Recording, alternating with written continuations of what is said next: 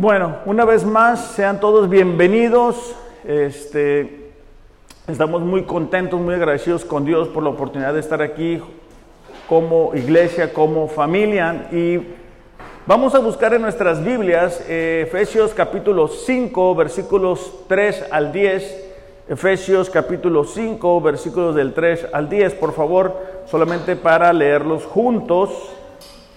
Eh, el día de hoy vamos a avanzar en nuestro estudio eh, de la carta a los Efesios. Hemos estado ya no sé cuántos meses en esta carta y el día de hoy vamos a entrar en una parte que es muy importante. Efesios capítulo 5, versículos del 3 al 10. Vamos a buscarlo en nuestras Biblias y mientras algunos terminan de encontrarlo, vamos a orar para que Dios bendiga este tiempo.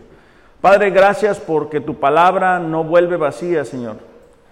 Te pedimos que tengamos un corazón receptivo, un corazón sensible, un corazón humilde. Cada uno de nosotros, Señor, está aquí porque tú quieres que estemos. Cada uno de nosotros tiene una necesidad inmensa de ti. Padre, que tu Espíritu Santo nos ayude a aplicarlo en nuestras vidas. Que cada día podamos alinear más nuestras vidas a tu voluntad y a tu palabra. Te pedimos por las personas que nos ven a través de las redes, para que ellos tengan también sensibilidad espiritual, que tú abras sus ojos y sus oídos espirituales de tal forma que tu palabra dé fruto y fruto en abundancia. En el nombre de Jesús te lo pedimos. Amén. Efesios 5, 3 al 10 dice, pero fornicación y toda inmundicia o oh avaricia, ni aun se nombre entre vosotros como conviene a santos. La Biblia de las Américas dice como corresponde a los santos. Ni palabras deshonestas, ni necedades, ni truanerías que no convienen, sino antes bien acciones de gracias. Porque sabéis esto, que ningún fornicario o inmundo o avaro que es idólatra tiene herencia en el reino de Cristo y de Dios. Nadie os engañe con palabras vanas, porque por estas cosas viene la ira de Dios sobre los hijos de desobediencia. No seáis pues partícipes con ellos, porque en otro tiempo eras tinieblas, mas ahora sois luz en el Señor. Andad como hijos de luz. Subrayen esa frase, porque eso es lo que le va a dar título a nuestro mensaje andar en la luz. Porque el fruto del Espíritu es toda bondad, justicia y verdad, comprobando lo que es agradable al Señor. Un, verbo que vemos a lo largo de la carta a los Efesios es el andar. En el, capítulo 2, versículo 1, Pablo dice que antes andábamos en tinieblas, andábamos sin esperanza, estábamos sin Dios. En el versículo 10 del mismo capítulo 2 dice que Dios ha creado eh, buenas obras para que andemos en ellas. En el capítulo 4 dice que andemos de forma digna de la vocación de nuestro llamado, es decir, dice Pablo, anden como cristianos, anden como creyentes, que se note el cambio que ha surgido en ustedes. Después dice que andemos en humildad, andar en unidad. Y la semana pasada mirábamos cuán importante es andar en amor. El día de hoy vamos a ver algo que también es muy importante y es andar en luz. Como, como creyentes necesitamos andar como luz. Jesús dijo, ustedes son la luz del mundo, ¿verdad? Hablando de que nuestra conducta, nuestras acciones deben de iluminar a las personas que nos rodean. Pero cuando hablamos de la luz es un símbolo de dos cuestiones que son muy importantes. La primera es lo intelectual, es decir, la razón, la, forma en que la gente piensa. Y también representa la cuestión moral, es decir, la conducta. Entonces, esta es una figura de cómo la gente piensa en su mente, cómo percibe las cosas, cómo razona pero también cómo se conduce, cómo vive al día a día. Déjenme les doy algunos ejemplos de, lo que quiero explicarles. Hablando de la luz de forma intelectual o de la forma en que razonamos, Proverbios 6, versículo 23, dice así, Proverbios 6, 23, para buscarlos, ¿verdad? Dice, porque el mandamiento es lámpara y la enseñanza es luz. Es como cuando estamos leyendo la palabra de Dios, nos exponemos a ella y ella nos ilumina. Y decimos, ah caray, yo siempre había pensado que debería de vivir de esta forma, pero estoy viendo lo que la palabra de Dios dice y no es congruente, no es correcto. Salmo 119, versículo 105, creo que la mayoría no lo sabemos de memoria. Lámpara a mis pies tu palabra y lumbrera a mi camino.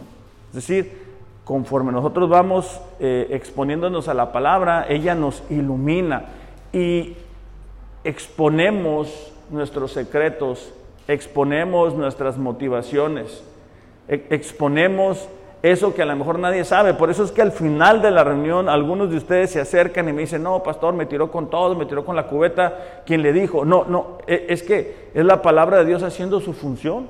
Es llegando a donde los las demás personas no podemos llegar. Entonces, es la capacidad que Dios tiene de llegar a través de su palabra. Mira, te voy a dar un ejemplo. Yo recuerdo que una vez eh, estábamos toda viviendo en Mexicali y bueno, en, nuestros primeros años como matrimonio, eh, Mariel y yo pues teníamos nuestros roces, ¿verdad? Este, y bueno, el punto es de que yo estaba ahí, este, yo, yo acostumbraba a salir de trabajar y luego convertir, teníamos un cuartito bien chiquito, este, y convertir el cuarto en una biblioteca este, de, estudio, ¿no? Comentarios, Biblias y todo. Y entonces yo estaba muy enfocado en eso. Y recuerdo estar ahí y Mariel pedirme un, favor y yo como inmaduro le dije, pues que no te das cuenta que estoy aquí, ¿verdad? Aquí escudriñando la palabra porque en ella hay salvación. Y bueno, después de que le contesté muy feo, recuerdo que realmente le ignoré y yo dije, bueno, ahora sí, Señor, repréndela y, quiero seguir estudiando. O sea, quiero, quiero aquí eh, seguir aprendiendo. Oh sorpresa, ¿verdad? Estaba leyendo la, carta a Pedro y, en la carta de Pedro dice, ¿verdad? Hombres traten a su mujer como vaso frágil. Dije, no, pues así no se vale. Entonces, eh, bueno, eh, pues tuve que reconocer mi error y decirle, ¿sabes qué? Perdón, discúlpame. Bueno, eso es, eso es un ejemplo de cómo la palabra de Dios intelectualmente nos puede cambiar. Ahora, eso no fue un ejemplo que pasó hace tantos años, es algo que pasa todos los días. Todos los días reconocemos actitudes, formas que no son correctas. Hablando de la oscuridad intelectual, segunda de Corintios capítulo 4, versículo 4, segunda de Corintios capítulo 4, versículo 4, recuerden, hay que estar buscando los pasajes para estarnos familiarizando con la Biblia como estamos tan familiarizados con los celulares, ¿verdad? Que no necesitamos que nadie nos enseñe. Nosotros sabemos abrir aplicaciones y todo, hay que practicar. Dice 2 Corintios 4:4, en los cuales Pablo está describiendo la, conducta, la, condición espiritual de la gente que no conoce a Dios. Dice, en los cuales el Dios, fíjate que el Dios está con la D minúscula, indicando que no es nuestro Dios. Dice, el Dios de este siglo, es decir, Satanás, cegó el entendimiento de los incrédulos. Por eso es que la gente que no conoce a Dios está cegada espiritualmente. Para que no le resplandezca la luz del Evangelio, de la gloria de Cristo, el cual es de imagen de Dios. Eso nos habla de la condición de la gente que no conoce a Dios. El enemigo les tiene cegados el entendimiento. Por eso es que esta sociedad cada vez se aleja más de Dios. ¿Por qué? Porque están ciegos. El versículo 6 dice, hablando ya de nosotros, porque Dios que mandó que de las tinieblas resplandeciera luz, es el que resplandeció en nuestros corazones para la iluminación del conocimiento de la gloria de Dios en la faz de Jesucristo. Es decir, es Dios quien trajo la luz a nuestro interior, en ese nuevo nacimiento. Es muy importante entender esto. En el libro que estamos leyendo de la búsqueda de Dios, uno de los comentarios que a mí me gustó es que dice, tú no puedes avivar algo que no ha nacido. Cuando una persona no, no ha nacido de nuevo, no puede ser avivada. Lo, lo que necesita es ser regenerada, es decir, nacer de nuevo. Y cuando esa regeneración se da en nuestros corazones, es que podemos ver la vida de una forma diferente.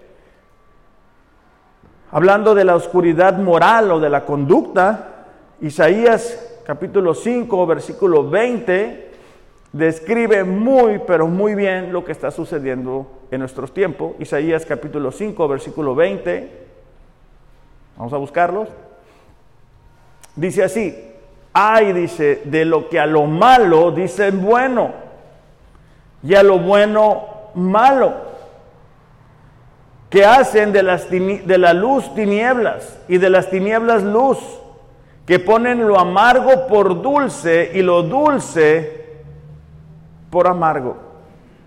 Entonces estamos viendo que en esta sociedad la gente a lo malo le dicen bueno y a lo que es bueno le dicen malo y por eso estamos como estamos, hablando en general. Por eso es que estamos tan seguros que la venida del Señor está muy próxima y necesitamos estar a cuentas. Entonces nos damos cuenta que hablando de andar en la luz tiene dos implicaciones. La cuestión intelectual, cómo tú piensas, cómo tú razonas, qué te lleva a tomar decisiones pero también implica la cuestión moral, cómo te conduces, cómo actúas. Y precisamente de este, estos versículos que acabamos de leer, en el capítulo 5 de Efesios, vamos a mirar cómo es ese andar en la luz, cómo, cuáles son las características de una persona que anda en la luz.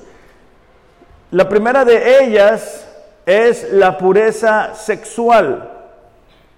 Efesios 5.3 dice, pero fornicación y toda inmundicia. ¿Por qué dice pero fornicación e inmundicia? Porque la semana pasada Pablo ah, eh, estaba describiendo lo que es el amor. Y Pablo dijo, ¿verdad? No hay amargura en ustedes, no hay resentimiento, sino perdónense, así como Cristo nos perdonó, y anden en amor, como Cristo lo hizo y se entregó por ustedes. Ese es el verdadero significado del amor. Entonces ahora Pablo continúa dando un una descripción de lo que el mundo llama amor y que no es sino otra falsedad del enemigo. Recordemos, lo que Dios hace con un propósito, con un plan, el enemigo lo quiere siempre torcer para distanciarnos de Dios. Entonces dice, pero fornicación y toda inmundicia o avaricia, ni aun se nombre entre vosotros como conviene a los santos ni palabras deshonestas, ni necedades, ni truanerías que no convienen, sino antes bien acciones de gracias.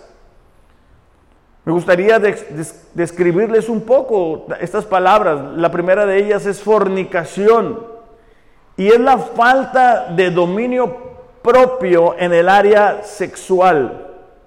Es la falta de autocontrol es cuando la gente no tiene ese dominio propio y de ahí surgen otras prácticas como la pedofilia, la homosexualidad, las relaciones fuera del matrimonio, que ahora son tan comunes.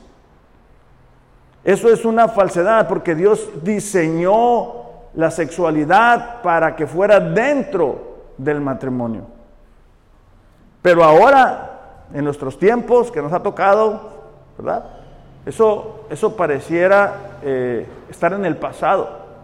Estaba mirando de una iglesia que le recomienda a las personas que se quieren casar tener relaciones antes de casarse.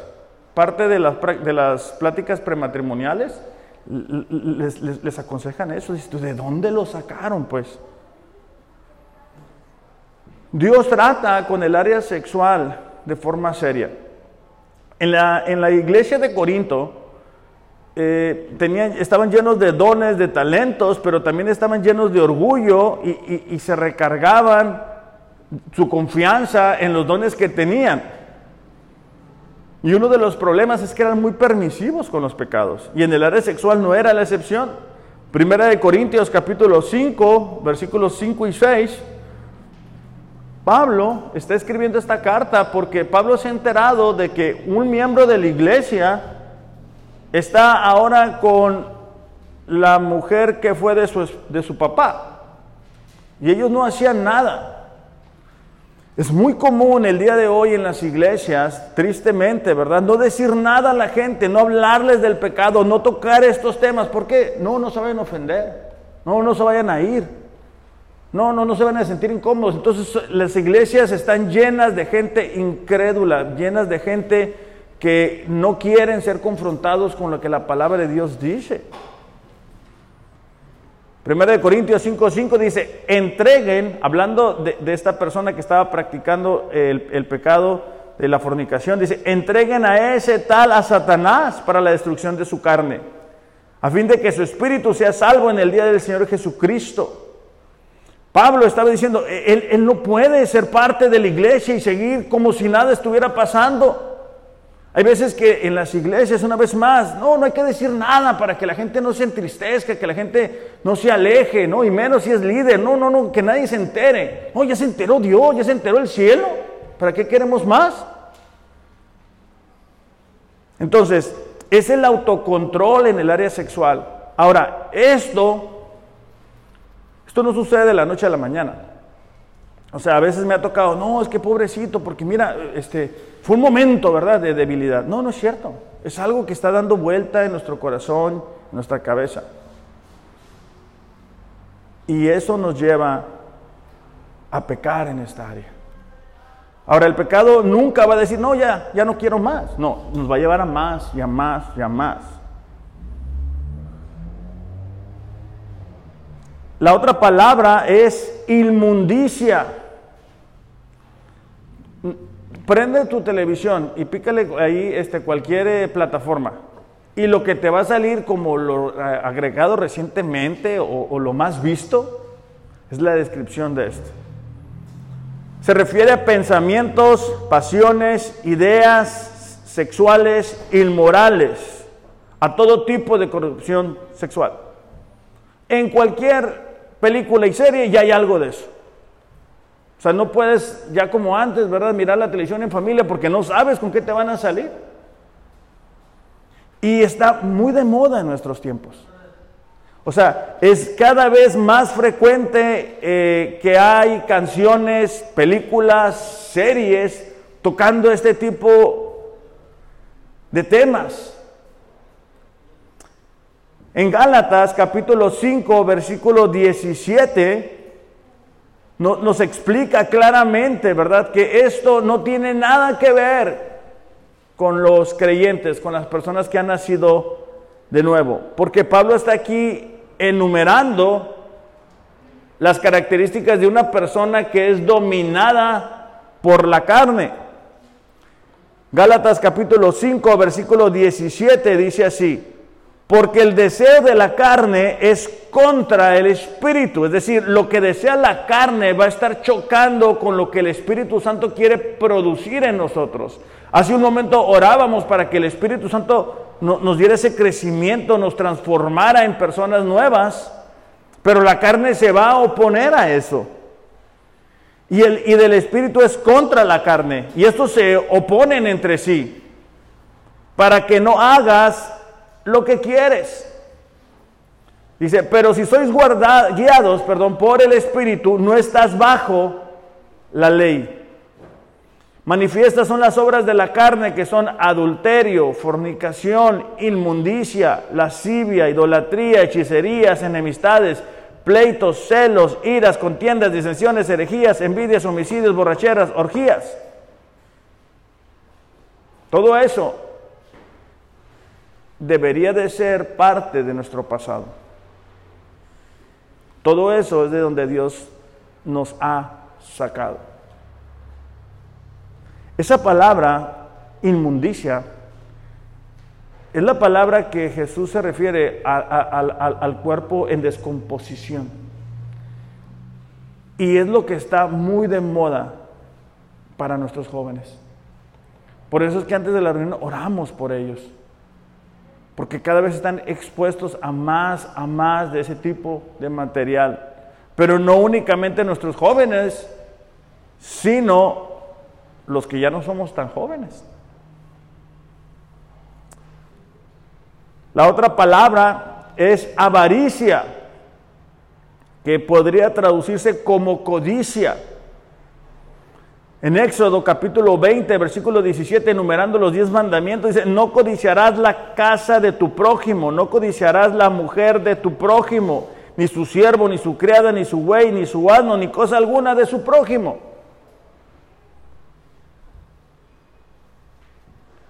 Pero ahora es muy común para la gente codiciar aquello que no tienen.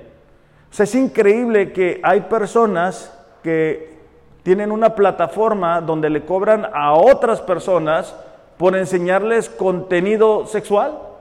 Y nuestra sociedad lo permite, no hay problema con eso. Y tú ves, ¿verdad? Que lo suben a, a sus redes, no, pues mira, me compré esto, mira, estoy ganando esto, mientras enseño algo íntimo, algo que Dios diseñó para que fuera parte del matrimonio. Pero esa es la sociedad en la que nosotros estamos nos llevan a codiciar aquello que no tenemos, ¿verdad? Hay, este, influencers, modelos, artistas que, promueven una imagen perfecta. ¿Cuántas veces no escuchamos de, matrimonios que se destruyen porque uno de ellos dice, decidí seguir mi corazón, decidí, decidí seguir mi felicidad, ya no puedo estar con él, ya no puedo estar con ella. ¿Y, y la esposa? ¿Y, los hijos? ¿Dónde quedan? O sea, por eso es que Pablo dice, pero fornicación, inmundicia, avaricia, ni se nombre entre ustedes. No debería de ser parte de nuestras conversaciones, pero desafortunadamente es, parte. Es muy frecuente escuchar, ¿verdad? No, pues el pastor aquel falló el, hermano allá falló. Es muy frecuente. Entonces, el andar en la luz es andar en pureza sexual. Cuando nosotros nos enfocamos en la palabra de Dios, cuando nosotros estamos leyendo la palabra de Dios, cuando nosotros venimos, ¿verdad? Y somos parte de, grupos pequeños y, nos exhortamos y nos animamos, impedimos que que haya áreas ocultas, que haya áreas donde el enemigo está trabajando, que no queremos decirle a nadie, no queremos que nadie se meta con nosotros. Pero la iglesia no, no somos jugadores independientes, somos parte de un cuerpo. Fíjate la historia del rey David, ¿no? Cuando, cuando deseó a Betsabé. O sea, e-, ese pecado tuvo repercusiones para David, para Betsabé, para todos. Y el enemigo, a través de otra vez, ¿verdad? De las series, de las películas, de las canciones, quiere dibujar eso como que no pasa nada, como que todo está bien, es de moda. Hay estos, este, tendencias que le dicen, ¿verdad? Retos donde salen eh, señoritas este, bailando y haciendo cosas ahí. Es parte de nuestra sociedad. Y ahí están la gente, los cristianos, sumergidos en su teléfono, en su celular, viendo eso, consumiendo eso. Entonces llegan a casa, ¿verdad? Y dicen, no, mira, mi esposa no es como es la, esta muchacha. Y viceversa, las mujeres también. No, mira, mi esposo ya no está como cuando me casé. Pues claro que no, ya pasaron 10 años, ya pasaron 15 años. Entonces, la pureza sexual es, es muy importante para nosotros cuidarla, no exponernos a material que vaya a dañar nuestra mente. También dice Pablo, eh, palabras deshonestas, y eso tiene que ver con la obscenidad en general, el lenguaje degradante, e indecente.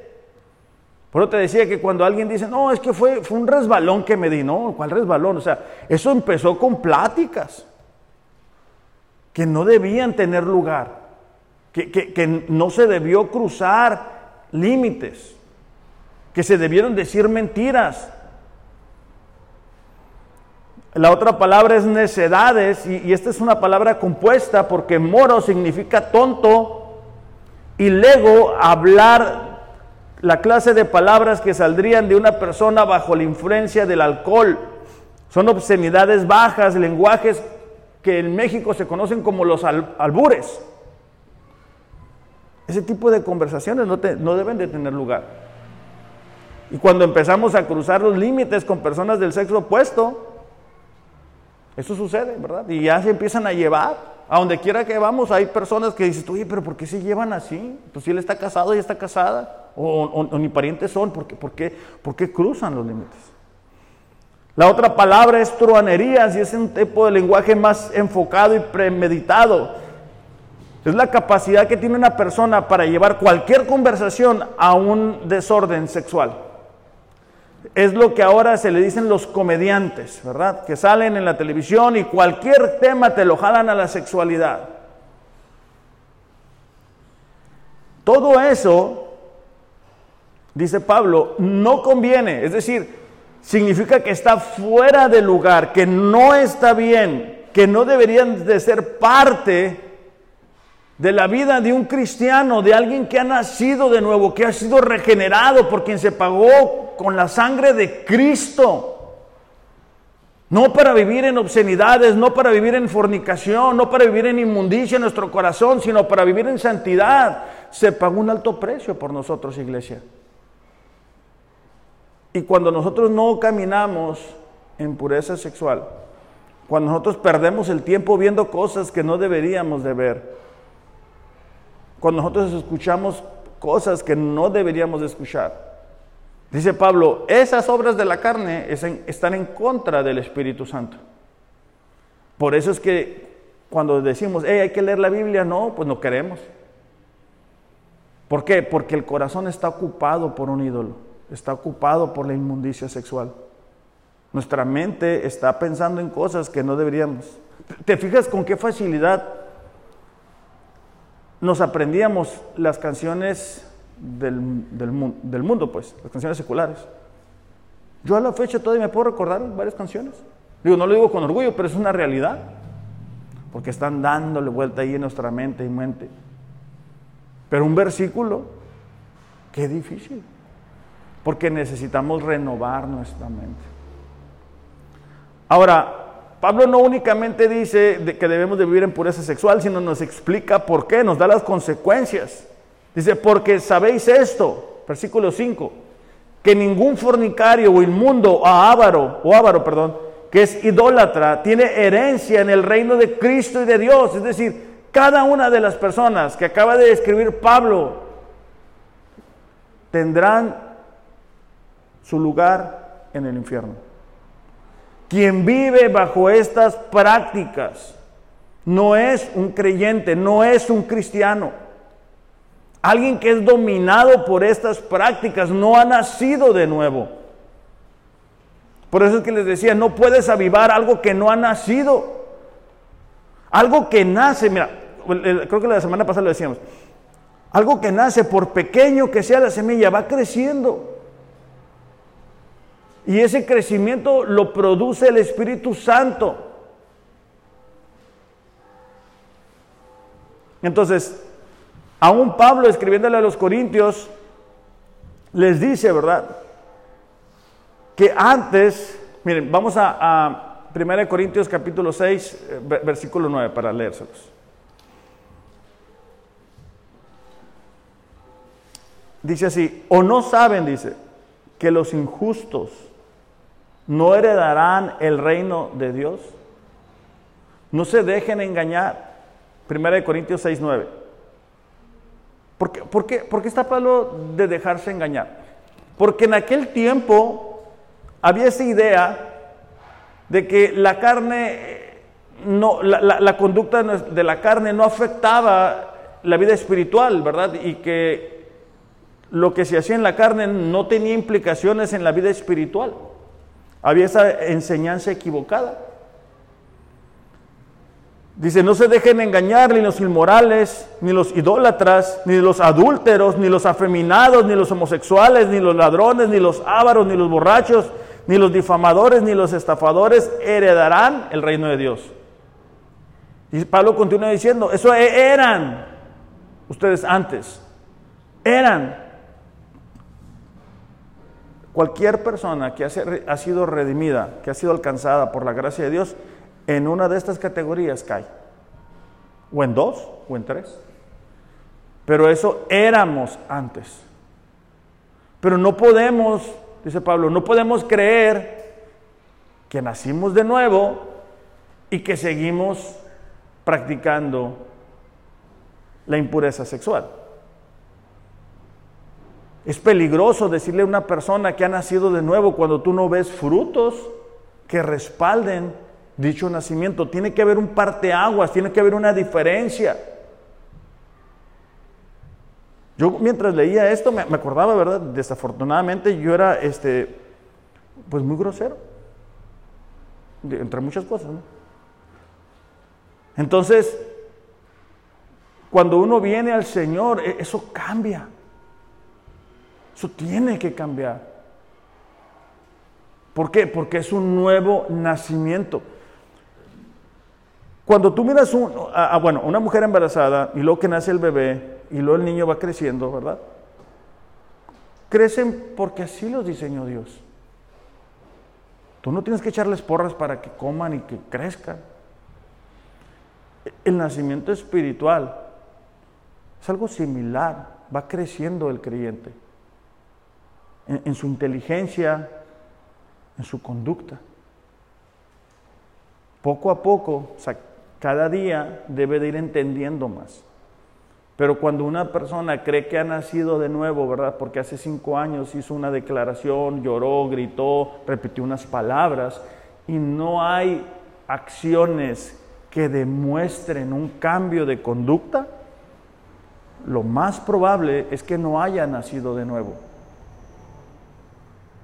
Y luego pasa el tiempo y se enreda en uno de estos pecados y dicen, y mira, cayó, falló. No, es que nunca nació, no, nació, de, no nació de nuevo. No importa que haya sido pastor, no importa que haya sido líder, no importa. El, tener un lugar dentro de la iglesia no todo el tiempo es garantía de que esa persona nació de nuevo. Es, es triste, pero volvemos a lo mismo. Hay iglesias que tienen a gente sirviendo pues para que se motiven, para que se emocionen, para que le echen ganas. Y, no son las características que Pablo enumera. Entonces, bueno, lo primero que dice Pablo es, quien practica estas personas no, no va a estar en la presencia del Señor, va a condenación. Número dos, dice, porque por estas cosas, dice, nadie les engañe, dice, porque por estas cosas viene la ira de Dios sobre los hijos de desobediencia, no sean partícipes con ellos. Es muy de moda decir, no, pues es que Dios es amor, ¿verdad? Y Dios me entiende, me comprende que yo soy así, pues ni modo, Dios así me hizo. No, no, no. No es cierto. Números 25, en su casa lo pueden revisar, nos cuenta la historia de cuando el pueblo de Israel está ahí, ¿verdad? Tranquilamente, y llegan las moabitas y les invitan a tener relaciones sexuales con ellos. Ellos dicen que sí, y al rato, ¿qué pasa? Eh, están adorando a los dioses de los moabitas. Y Dios envía su castigo. Y mueren 24 mil personas. Si tú quieres saber lo que Dios opina de, de, las prácticas inmorales sexuales, mira lo que le pasó a Sodoma y Gomorra. Eso no es una historia que está ahí para entretenernos, eso es una muestra de cómo Dios reacciona ante esas prácticas cómo Dios trata, cómo Dios responde. Por eso es un milagro cuando tú encuentras matrimonios que duran y que están bien y que están fuertes. Dice Pablo, no participen con ellos, no sean parte de lo que ellos están haciendo. Y yo entiendo que, que muchos de nosotros, ¿verdad? Estamos en lugares donde pues es lo normal es el ambiente de trabajo. Sí, ahí tú tienes que andar en la luz. Si, si tú estás en un cuarto en oscuridad y tú perdes una lámpara, por pequeña que sea, tienes suficiente para iluminar tus pasos. Porque la luz es más poderosa que la oscuridad. Entonces, recuerda, tú estás llamado o llamada para andar en la luz, no para andar como andan los compañeros de trabajo. Ni cómo andan, porque hay familias, yo entiendo, ¿verdad? Que, que, se, se manejan esos lenguajes y son bien albureros y son doble sentido y, y todo lo convierten al área sexual. Bueno, nosotros no estamos llamados para replicar eso. Continúa diciendo en Efesios capítulo 5, versículos del 8 al 14, dice, perdón, del 8 al 10, dice, porque en otro tiempo eras tinieblas mas ahora sois luz en el Señor. Andad como hijos de luz. Porque el fruto del Espíritu es en toda bondad, justicia y verdad, comprobando lo que es agradable al Señor. Ahora, ya dijimos que, que una persona que anda en la luz va a andar en pureza sexual, pero aquí dice Pablo también, alguien que anda en la luz es alguien que anda en bondad. Y la palabra bondad eh, en, el griego original es la palabra kalos y es algo que estaba libre de defectos, que es hermoso, agradable, útil, conveniente, digno, honorable y de excelencia moral. Es básicamente eh, perdón, el amor en acción. Es el amor que se extiende a otras personas para hacerles el bien, aunque no lo merezcan. Entonces dice Pablo, ok, para andar en la luz, tú tienes que andar en pureza sexual, pero tienes que andar en bondad, buscando a quien hacerle el bien, expresando el amor, y eso no te lo lleves fuera de la casa, empieza en la casa con tu esposo, con tu esposa, con tus hijos, con tu padre. No seamos, ¿verdad? Candil de la calle, oscuridad de la casa, en la fuera de la casa todo el mundo nos conoce como que somos bien serviciales, pero que no nos diga la esposa que traigamos tortillas o, o un garrafón de agua, porque entonces no podemos. Primera de Tesalonicenses, capítulo 5, versículo 15, dice, mirad que ninguno pague a otro mal por mal. Antes, seguid siempre lo bueno unos con otros y para con todos. Dice Pablo, nadie pague mal por mal. Y ese es uno de los conflictos que tenemos en casa, ¿verdad? E, e, ella me dijo, entonces yo le digo, y, ella me dijo, entonces yo le digo, y entonces ella no me hace, entonces yo tampoco. Y es una cadena que no tiene fin. Pero es algo que no debería de ser parte del nuevo nacimiento de los creyentes. Por eso es que dice, anden en la luz, anden en bondad, expresando el amor. Es muy bonito, ¿verdad? Cuando alguien nos dice, ah, te amo, pero es mejor cuando tiene las acciones que respaldan el amor. Esta misma palabra bondad es la que se encuentra en Mateo capítulo 3, versículo 10. Mateo capítulo 3, versículo 10. Dice, y ya también el hacha está puesta a la raíz de los árboles. Por tanto, todo árbol que no da buen fruto es cortado y echado al fuego. Es decir, Dios espera que nosotros demos buenos frutos. Dios espera que nosotros tengamos buenas acciones. Dios espera que nosotros vivamos en bondad constante. Esta bondad no es lo que hacemos cuando nos conviene o cuando queremos obtener algo a cambio. ¿eh? O sea, no es como cuando llegamos con el jefe y, queremos tratarlo bien o con alguien que le vamos a pedir dinero prestado y entonces nos portamos bien. Es algo que es una forma de conducta, que es algo que es honorable, que no tiene defecto, que es nuestra manera de tratar a las demás personas.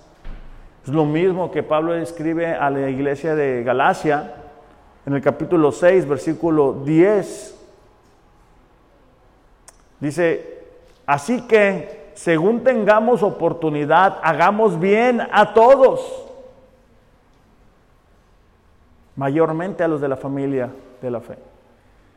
Eh, en el tiempo en el que nos encontramos, eh, que, que estamos tan sumergidos en las redes sociales, a pesar de que hay tanta información, ¿verdad? Tú te puedes enterar lo que está sucediendo en el otro lado del mundo. Eso muchas veces nos lleva a desconectarnos de la gente que nos rodea. Estamos enterados de lo que está pasando y quién sabe con qué artista, pero no sabemos cómo se siente el esposo, la esposa o el hijo. El hijo o la hija está en el teléfono todo el día, ¿verdad? para no tener problemas, que, no nos diga nada. Pero nosotros como padres no sabemos qué está pasando en su corazón. Entonces aquí dice, hey, conforme puedan, conforme tengan oportunidad, hagan el bien. Hacer el bien también es corregir, también es disciplinar. No, no, no, pensemos que si le decimos a nuestros hijos que todo lo que están haciendo está bien, que si le compramos el celular más nuevo, eh, eh, estamos haciendo un buen trabajo. No pensemos eso. Si lo pueden hacer, que, bien, pero eso no es necesariamente el ser buenos padres. Fíjate, me, gustó eh, un ejemplo que encontré en Mateo capítulo 1, versículo 19, porque es cuando José, el esposo de María, eh, pues se da cuenta de que María está embarazada. Y dice el versículo 19 del primer capítulo de Mateo, José su marido, como era justo, no quería infamarla, es decir, no quería exhibirla, exponerla, quiso dejarla secretamente. José estaba queriéndole hacer el bien a María. Hay veces que nosotros para quedar bien hacemos quedar mal a alguien más, al esposo o a la esposa. Ah, y vamos con el hermano, el hermano y le decimos, ¿qué crees que hizo mi esposa? Mira todo lo que hizo. todo el mundo se ríe de la esposa o del esposo. Cuando nosotros hacemos bondad, cuando nosotros estamos preocupados, cubrimos, protegemos al ser amado, al hermano, a la persona que nos rodea si yo al final me acerco con alguno de ustedes y me cuento un problema, una situación, yo no debo de ir con alguien más y decirle, ah, mira, ¿qué crees que estaba teniendo esta persona? Fíjate nada más lo que anda. No. Y tampoco entre ustedes, porque entre nosotros. Porque tratamos con bondad a las demás personas. Lo otro dice que debemos de actuar en justicia, es el otro fruto, ¿verdad? Y eso tiene que ver con nuestra relación con Dios, con nuestra rectitud, con nuestra santidad. Cuando José es tentado por la esposa de Potifar a tener relaciones sexuales con él, él dice, yo no podría hacer eso ante mi Dios.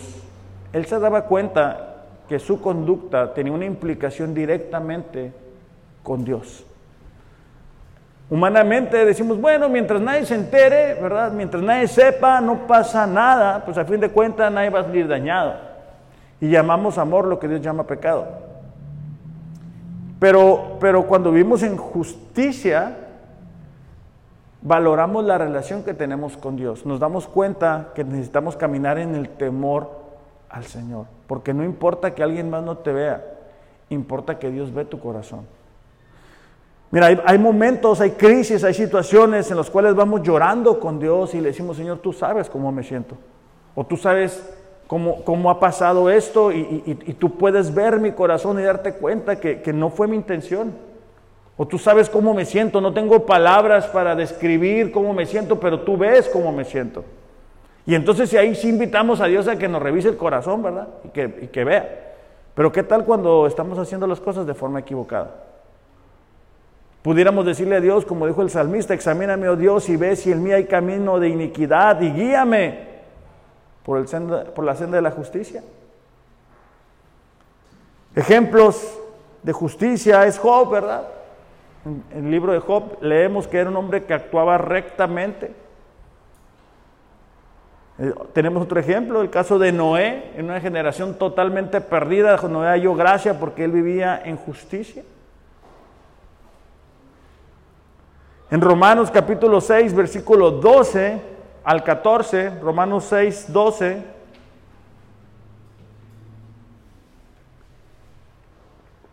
Dice, no permitan que el pecado controle la manera en que viven.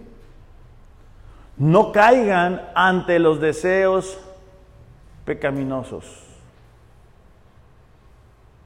Versículo 13. No dejen que ninguna parte de su cuerpo se convierta en un instrumento del mal para servir al pecado. En cambio, entréguense completamente a Dios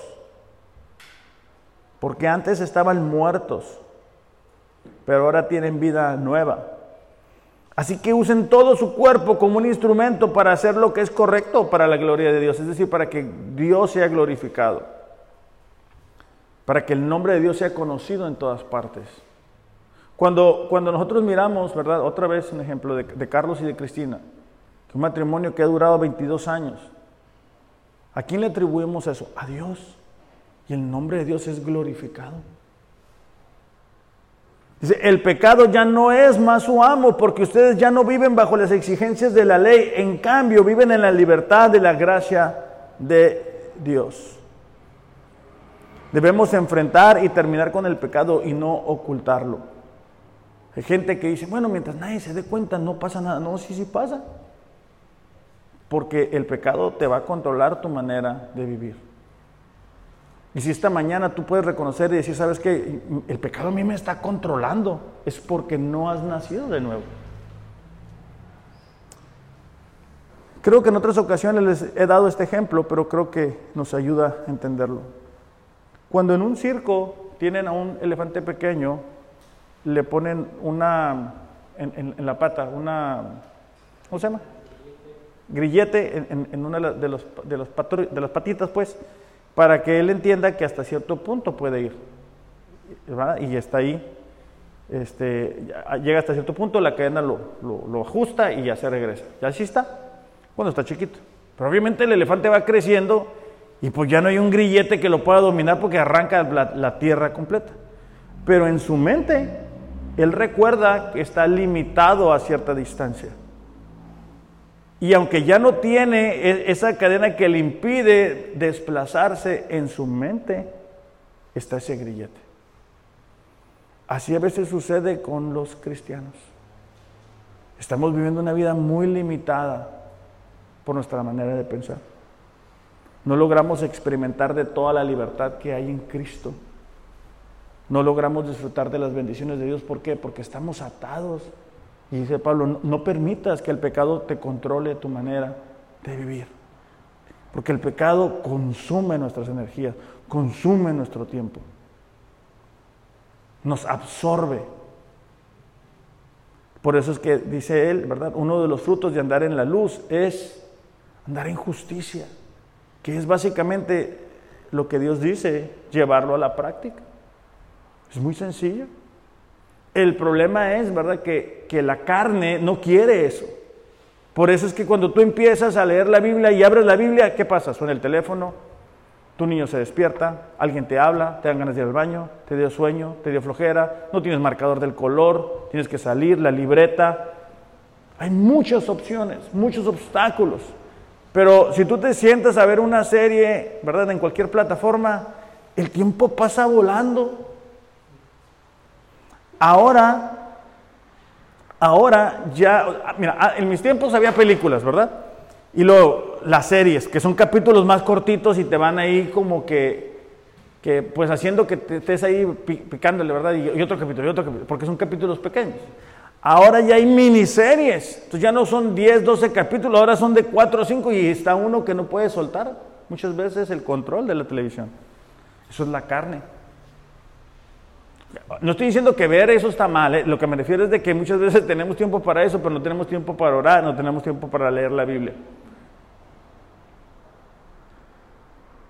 Primera de Juan, capítulo 3, versículo 9, resume esto y dice, todo aquel que es nacido de Dios no practica el pecado. Está hablando de una conducta constante. Si tú quieres saber si alguien nació de nuevo, si tú quieres saber si tú naciste de nuevo, Dice, no practica el pecado. No es que nunca vamos a pecar, es que no es algo constante. Porque la simiente de Dios, es decir, la semilla de Dios permanece en él y no puede pecar porque es nacido de Dios. El Espíritu Santo trae, convicción de pecado.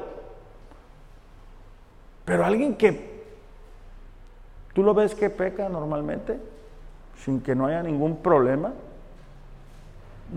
no ha nacido de nuevo, porque no tiene las simientes. Mira, cuando nosotros nacemos de nuevo y, pecamos, el Espíritu Santo trae una convicción, trae un dolor, trae un quebranto. Pero cuando no hemos nacido no, no pasa nada. Dice, en esto se manifiestan los hijos de Dios y los hijos del diablo. Fácil. ¿Quieres saber quién es hijo de Dios? ¿Quieres saber quién es hijo del diablo? Aquí no hay términos medios. Todo aquel que no hace justicia y no ama a su hermano, no es de Dios. Así de fácil. Así de fácil.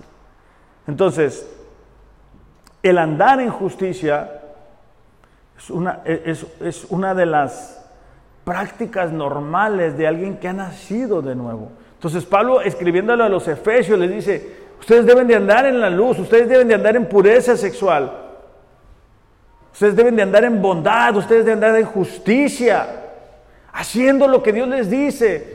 No deberíamos nosotros, como, muchas veces nos sucede, ¿verdad? Haciendo la función del Espíritu Santo, ándale, por favor, ven, acompáñanos, ven a las reuniones, no, ¿por qué? Porque la simiente, eh, el Espíritu Santo nos mueve, nos lleva, nos trae. Es lo normal, es lo que debería de pasar en un nacido de nuevo. Fíjate, Timoteo 6:11, Pablo escribiéndole a Timoteo, es, o sea, da una descripción que, es, es, mi oración, que algún día, ¿verdad? Cuando ya no esté aquí en la tierra, puedan referirse así de mí. Dice, mas tú, dice, hombre de Dios. Se me hace un título tan hermoso. Dice, mas tú, hombre de Dios, huye de esas cosas. ¿Qué cosas? Las pasiones juveniles.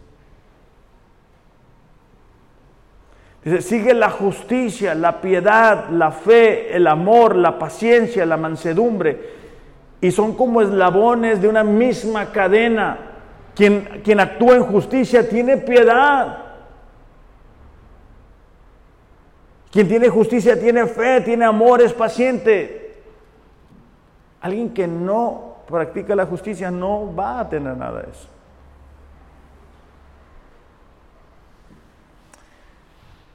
Y lo último dice la verdad. Y eso nos habla de honestidad, de ser confiables, de vivir en integridad, en contraste, en contraste perdón, a las conductas falsas, engañosas de una vida de tinieblas.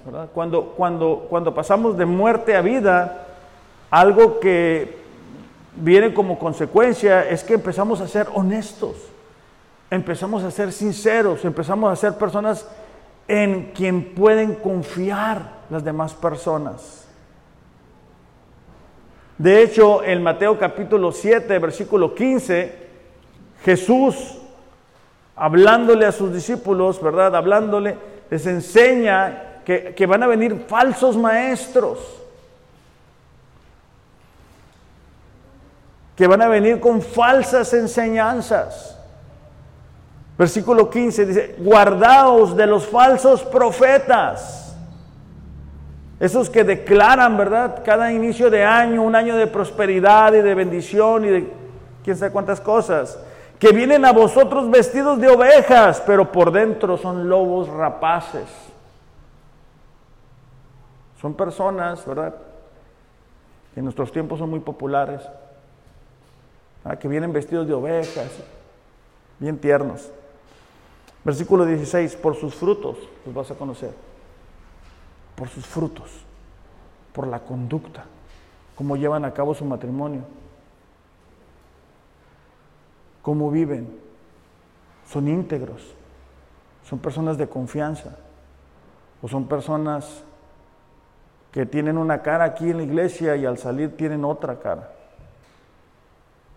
Porque alguien que es de verdad es, es alguien que es el mismo aquí y fuera de. Yo recuerdo que en una ocasión me, encontré a un primo, la vergüenza me decía, pero mi primo, y, me vendió un anillo de oro por 200 pesos, todavía me acuerdo. Y yo sabía que era falso, yo sabía, porque yo lo conozco, es mi primo.